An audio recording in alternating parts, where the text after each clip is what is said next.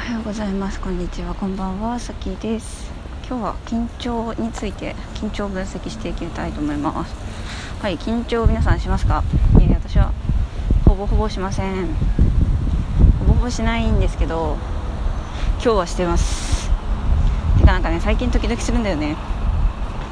で私緊張についてはなんか勉強したことがあってそれなりに。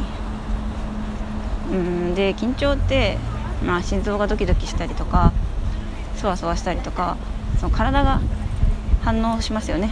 緊張すると。でそれっていうのは体がですね今、えー、注意する時だよとかと原始時代とかですよね。原始時代とか、まあ、昔とかなんかその危険が迫ってるとか注意力を働かせてねとか集中してねとかそういうメッセージを、えー、私たち体心の方に伝えてくれるために体がね勝手にやってくれているっていうことなので緊張は決して敵ではないんですよね。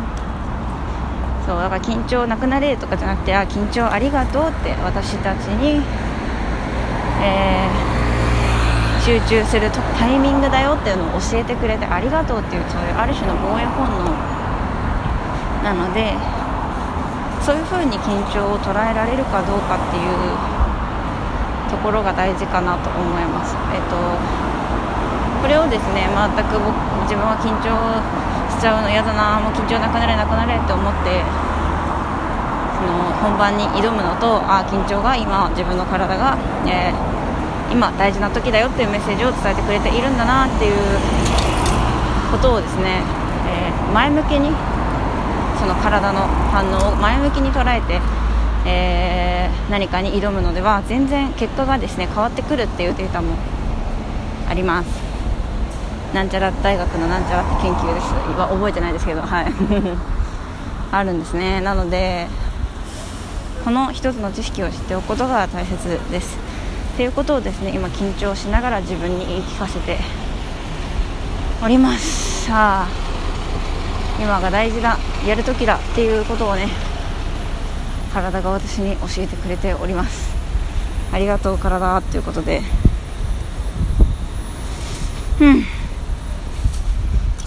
ありがとうございます。なのではい。緊張するけど頑張ります。何をするかっていうとですねこれからえーと、と私作曲やったり歌をやったりするんですけれども今までずっと自分で曲を作ってやってきたんですけど今回初めて人に曲を作ってもらうことになり、えー、その曲を今日初めてパフォーマンスでお披露目するんですね。ちょっとクローズドな場所で。なのでなんだけどちょっと曲がねできたのが結構最近であんまり覚え覚えてるか不安っていう状態です。ちょっと頑張ります。うん。頑張ります。それでは皆さんも勝負時はきっと体が教えてくれるのでありがとう。体と言って勝負に臨んでください。それでは今日も良い一日をお過ごしください。またね。バイバイ。